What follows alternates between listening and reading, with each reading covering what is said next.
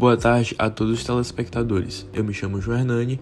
Hoje nós conversaremos sobre um tipo de preconceito que dificulta a interação social entre as populações de vários países, a xenofobia.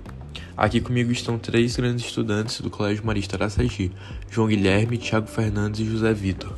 Eles estudaram sobre as características da xenofobia e vieram nos contar um pouco sobre seus conhecimentos. Agora, Guilherme, você poderia compartilhar um pouco do seu entendimento sobre a xenofobia?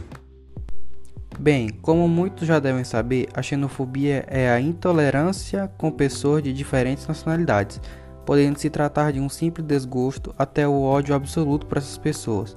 Assim como qualquer preconceito, ela acarreta o repúdio a outras nacionalidades, evitando essas pessoas ou tratando-as feito lixo. E como qualquer preconceito, pode acarretar em casos muito graves. Muito obrigado, João. E agora uma pergunta bastante importante. Por que esse tipo de preconceito existe ou leva a pessoa a desenvolver esse preconceito? Bem, para começar, isso normalmente se deve ao etnocentrismo, que é quando alguém julga a sociedade ou a etnia como superior às demais sociedades ou etnias. Entretanto, esse preconceito também pode ser caracterizado como um medo de estrangeiros e imigrantes.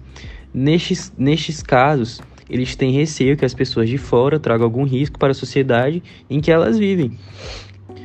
Não se esqueça que também pode ocorrer devido ao ambiente que essas pessoas vivem. Afinal, essa pessoa viver em um ambiente xenófobo, é natural que ela também se torne assim. Muito obrigado aos dois. Agora, José Vitor, o senhor pode nos contar um pouco sobre os casos aqui mesmo no Brasil?